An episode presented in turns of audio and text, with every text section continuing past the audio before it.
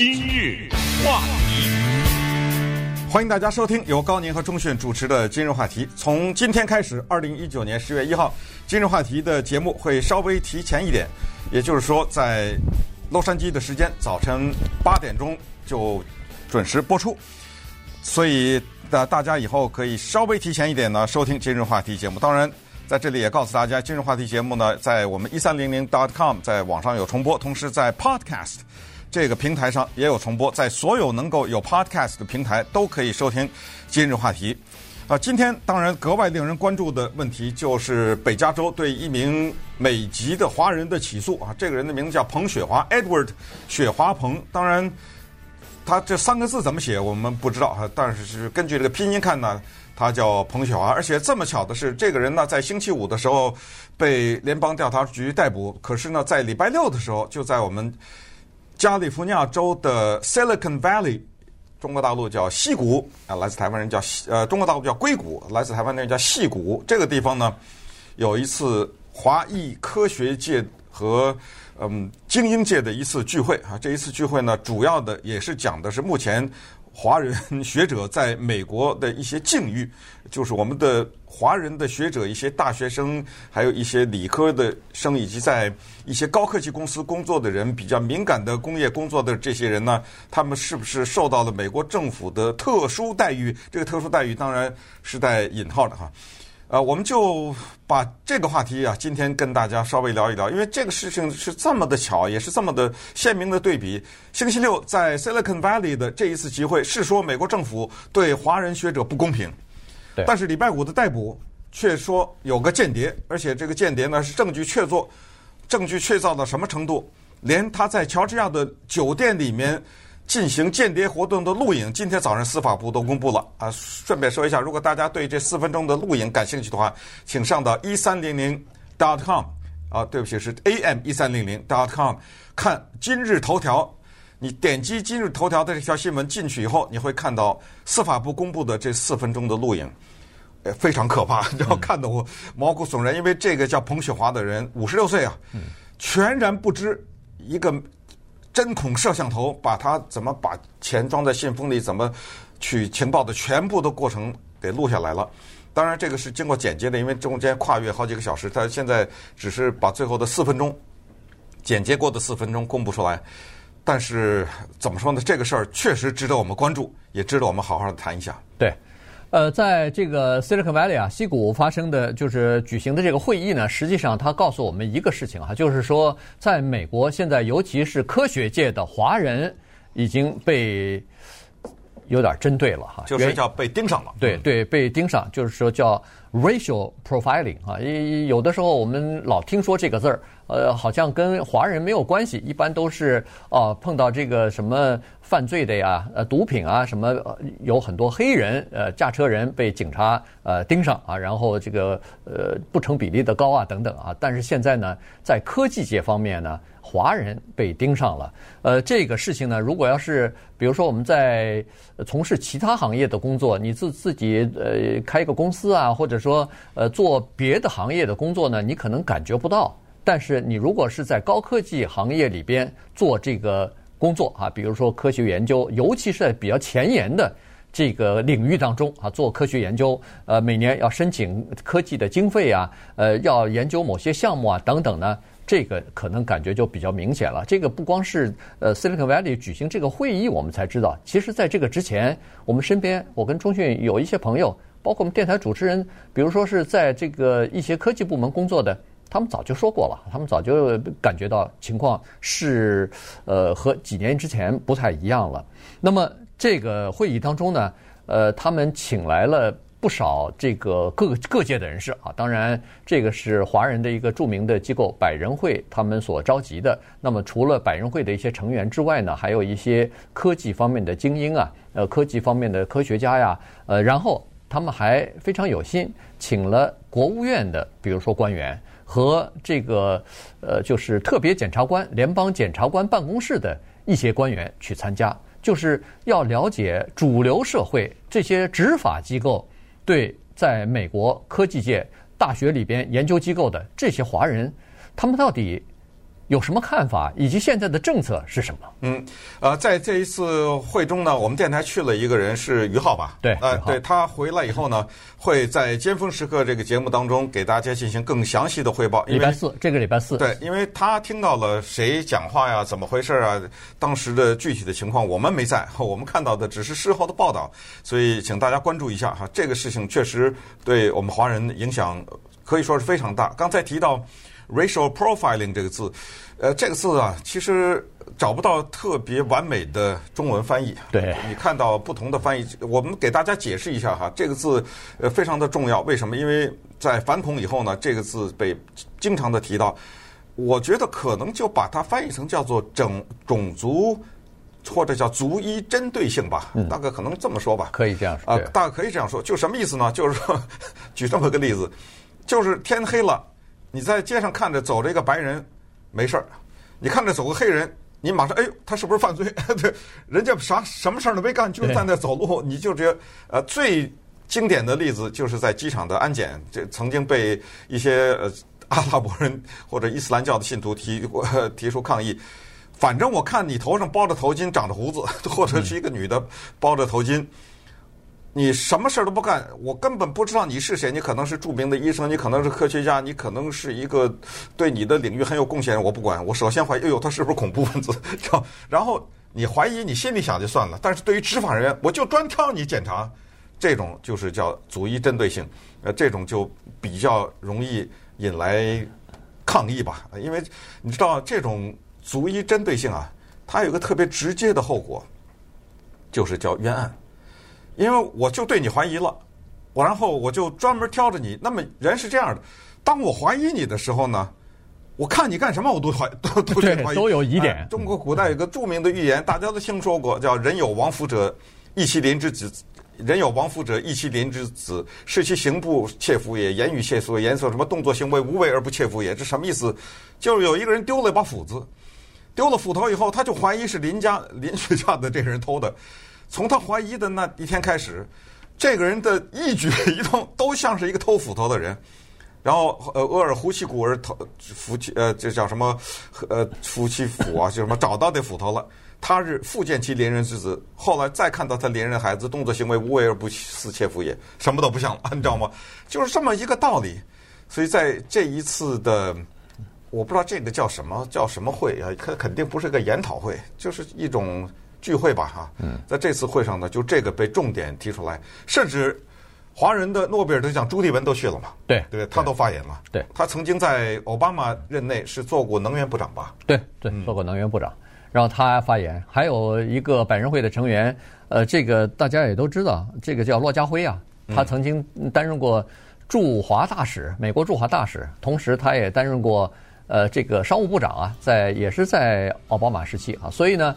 呃，他也发言了，他也是说，我们讲的是，呃，如果要是犯法了，有不法行为或者违法行为，当然是应该这个调查，应该进行这个起诉啊，然后进入到司法程序。可是要避免冤假错案，要避免对无辜的华人的这种怀疑或者是这种呃针对性啊，这个他在这个会上上也讲了。那稍待一会儿呢，我们再看看。呃，另外一个华人的科学家奚晓星也出现在这个会议上，而且还发言了。他当时就是被联邦调查局调查，后来发现是冤假错案。但是尽管四个月之后他这个案子是撤诉了，可是他整个的生活、家里边太太的健康什么全毁了。今日话题，欢迎继续收听由钟讯和高宁为您主持的今日话题。呃，今天跟大家讲的呢，是在美国，尤其是华人的这个从事科学研究和在这个尖端领域工作的科学家、呃工程师啊，这些他们呢，呃，现在的这个工作环境啊，似乎不像以前那么友善了啊。这个有一些呃单位里边就已经开始有针对性的对他们，有的人已经开始产生怀疑了。所以这个是一个非常不好的迹象。呃，据那个百人百人会呢做了一个调查，说在二二零一七年的时候，一个调查就发现说，华人或者广而一之就是这个亚裔啊，在呃知识产权问题和在经济呃间谍这方面，呃，被起诉的人数、被调查的人数远远高于华人和亚裔在美国人口的这个比例啊，远远高出这么多来。然后呢，他们如果被起诉的话，那么被定罪和被判重刑的这个可能性和几率也比其他族裔的要大很多啊。所以呢，这个是现在一个基本的呃情况。那么还有一个情况就是，呃，在这个。呃，国务院的一个助理国务卿吧，他也曾经说了，他说，呃，联邦调查局和司法部在最近这几年跟踪了，呃，大概上千件的有关于知识产权的这个呃案件啊，就是呃，要不就是侵权，要不就是就是偷窃这个知识产权吧，呃，结果很多案子最后都呃呃就是指向呃就是把这个情报呢，或者是这个信息呢。给了中国了，所以呢，这个就是他们说为什么美国政府要开始呃采取一些措施，要进行反制。那么当然这里头就有一些被冤枉的人哈，其中一个就是奚晓星，他那天礼拜六的时候也在这个大会上做了一个发言。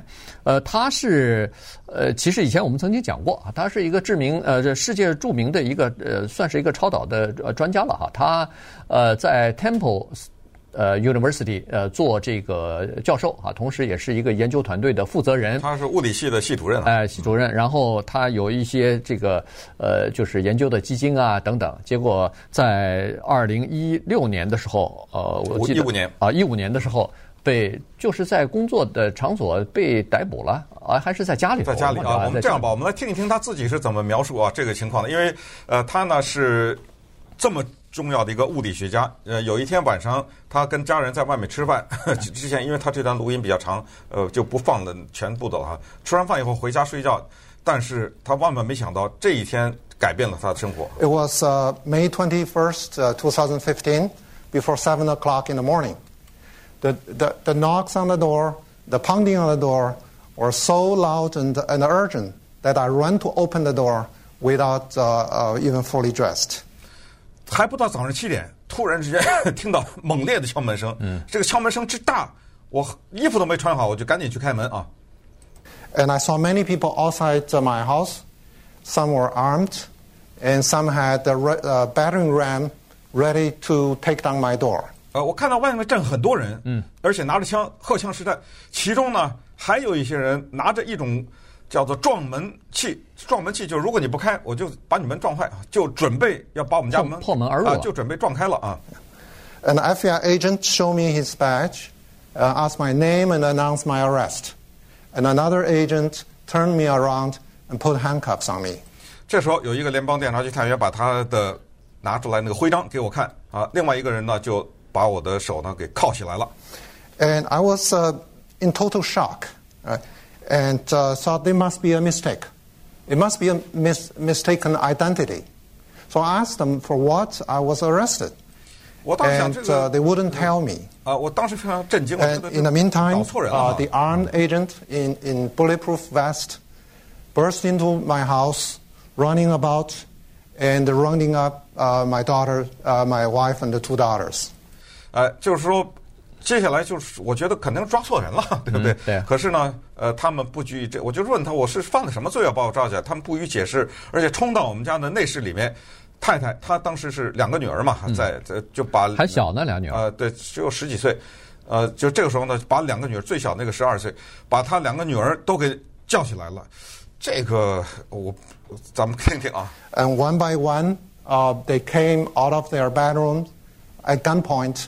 With their hands raised，拿着枪啊！对，我觉得这个有点不太必要。我咱们就说这个奚晓星，这真的犯罪了的话，他两个女儿你拿着枪对着，这不吓着了吗？让他们对，让孩子举起手来，而且把手举起来。这个十几岁女孩子让他们把手举起来，这事儿就是说，当然我们放的这一段录音不是他礼拜六讲话的，是他之前啊，因为这这个情况他已经在。不同的场合有所讲过，呃，你现在听到的他还挺震惊，他还有在礼拜六的时候他已经哭了啊，嗯、一边讲一边哇哇的哭。问题是这样，就是说有了这个经历之后呢，你的工作没了，那天普大学在费城了，哪还敢要你？什么物理系系主任没工作了？最关键的是四个月以后吧，对，呃，宣布他说对不起啊，证据不足，呃，你撤诉了啊、呃，你提供给中国的那个情报呢，我们找了一些专家，因为他把一些资料给了中国大陆，这是肯定的。但是我们找的一些中国家说，这些公资料都是公共的，对，也就是都可以在网上都可以查得到，都可以查得到的，不是泄密，所以不不对你起诉了。等会儿他说不对我起诉，那得赔吧，对不对？嗯、我的工作怎么办？我的收入怎么办？我的薪资，你知道吗？到现在为止，这是二零一五年的事儿啊，他得到的赔偿是多少？大家知道吗？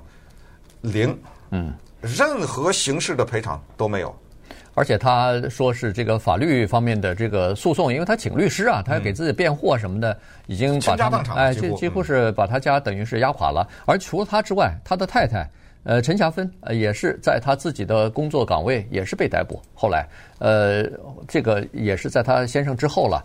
也当着同事的面戴着手铐又把他给带走了。他不，他爸不是他太太是那个国家气象局的那个天呃水文学家嘛啊，也是个科学家。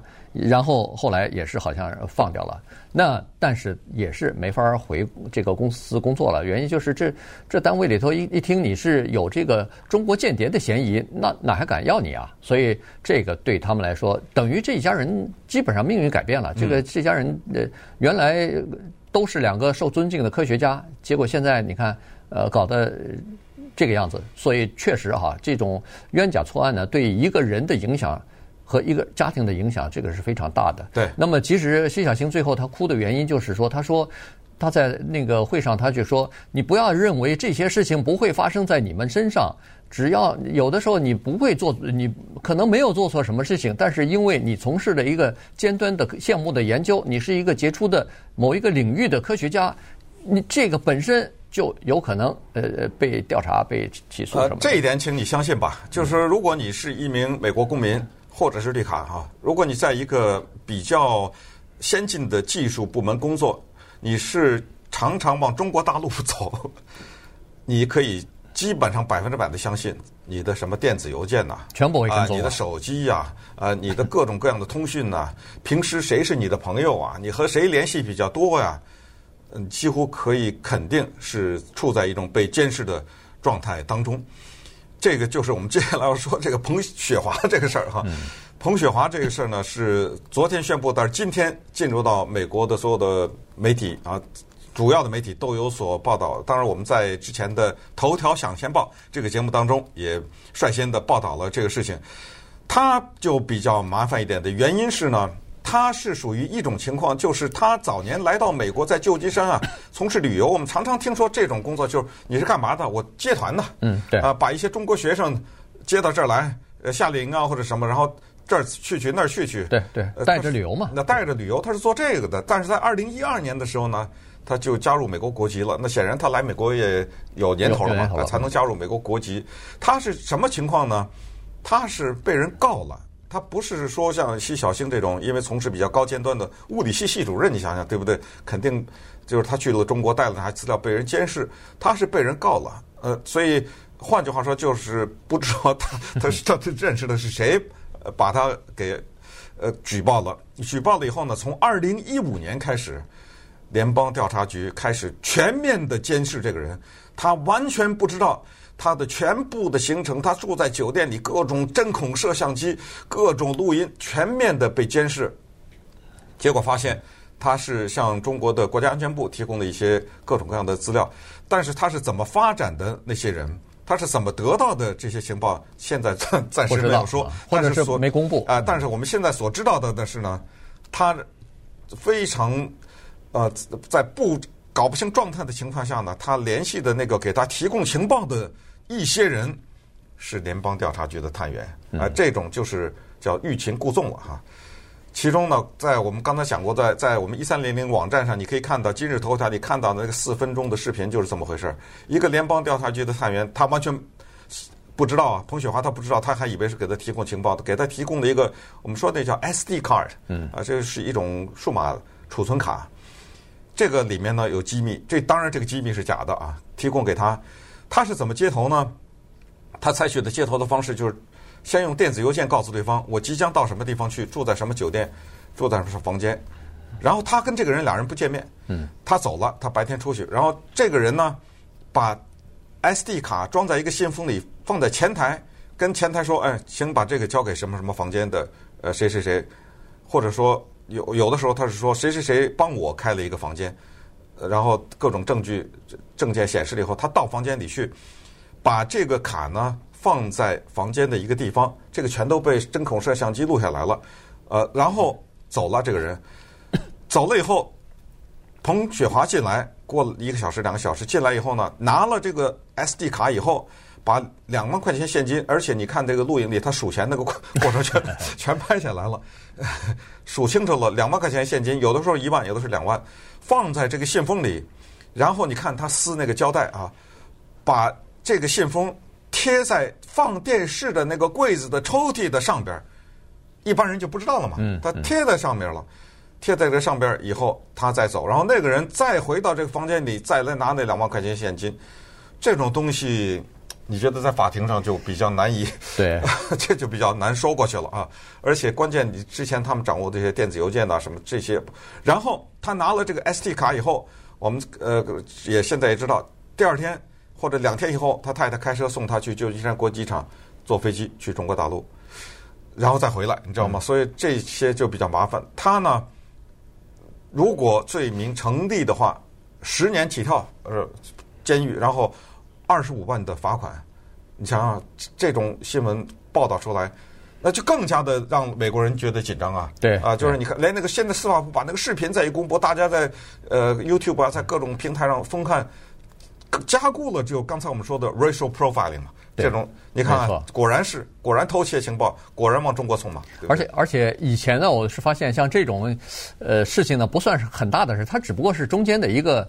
就是呃转就是这个转接情报的这么的一个人啊，接头的这么的一个人。但是现在你看，美国媒体主，尤其是主流媒体，这个铺天盖地的报道，《华盛顿邮报》呃，《纽约邮报》什么 NBC、CBS，呃，各种各样的报纸和主流的媒体全部在报道这件事情啊，就说明实际上现在的这个呃。目前的这个环境啊，研究科研的环境和这个整整体的工作的环境呢，呃，已经发生了一些改变了。所以在呃美国的，尤其是华人的，尤其从事这种呃尖端工业或者是研究项目的这些呃研究人员啊，真的要保护好自己了，或者说不能做这种违法的事情，否则的话，真的现在每个人恨不得都在被你盯着呢啊，你根本不知道什么时候。就联邦调查局或者是什么时候，这个司法部的人就出现在你家门口了。对，那顺便说一下，司法部今天也公布了，就是把彭雪华给告了的那个人拿到了十九万一千美元的奖金。